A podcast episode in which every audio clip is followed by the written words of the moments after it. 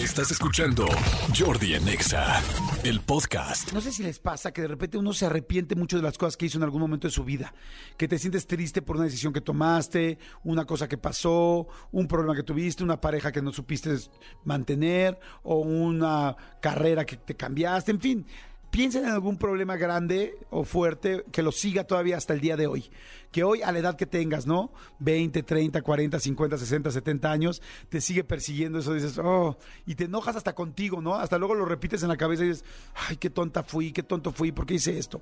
Y saben que les quería decir que eh, hoy lo venía pensando en la mañana, todas las cosas que nos pasan, todas las cosas que nos han pasado son necesarias para llegar a ser quienes somos hoy.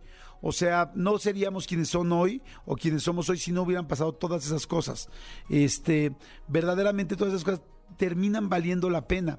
Y, lamentablemente a veces nos juzgamos bien duros, somos bien fuertes con nosotros. No sé si a ustedes les pasa, pero yo de repente soy bien duro conmigo y me, siento mal y me lastimo y me, me, lastimo, me refiero no físicamente, pero me enojo conmigo. Y luego te das cuenta que que está bien difícil andar juzgándote cuando no tenía las herramientas que tienes hoy.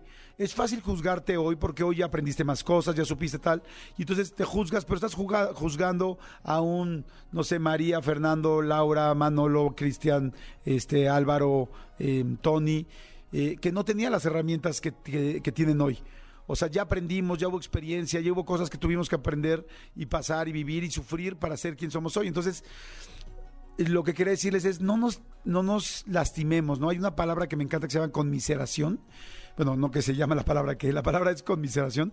Y conmiseración significa cuando te das, te das muy duro tú, cuando te empiezas a dar lástima a ti, dices, qué güey soy, qué tonta fui, por qué dejé a esta pareja, o por qué hice esto, o por qué hice, engañé en tal relación, o por qué robé en tal empresa, tal. Bueno, mira, lo que haya sido y lo que haya pasado fue necesario para que seas quien eres hoy.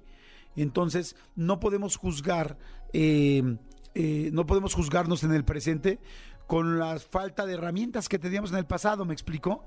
Y si ustedes se ponen a pensar, todas las cosas malas que nos han pasado, si ustedes la, la, piensan y hacen e, ese ejercicio, se van a dar cuenta, pues que finalmente hoy, este, estás mejor. Piensa, ¿qué aprendiste con eso que te pasó? ¿Qué aprendiste con esa eh, situación que tuviste en el trabajo? ¿Qué aprendiste con eso que, esa carrera que no estudiaste? ¿Qué aprendiste? Aprendiste a decir, híjoles, no, las cosas cuando vienen una vez en la vida hay que aprovecharlas. Aprendiste a que eres muy impulsiva, muy impulsivo y no debes de hacerlo. Eh, con esa pelea gigantesca donde pues igual tus hijos vieron una situación que no querías que vieran o, o hiciste algo en tu matrimonio que, que lastimó a mucha gente, a ti y quizá a la pareja que más amaste. Bueno, ya lo aprendiste pero no habrías aprendido si no lo hubieras hecho en ese momento. La vida nos va dando lecciones y la única manera de poder estar mejor hoy es haber pasado por esas lecciones. O sea, no hay una sola cosa que haya pasado en nuestra vida que no nos haya mejorado. No sé ya si tiene una razón de ser o no, si tiene un destino, no.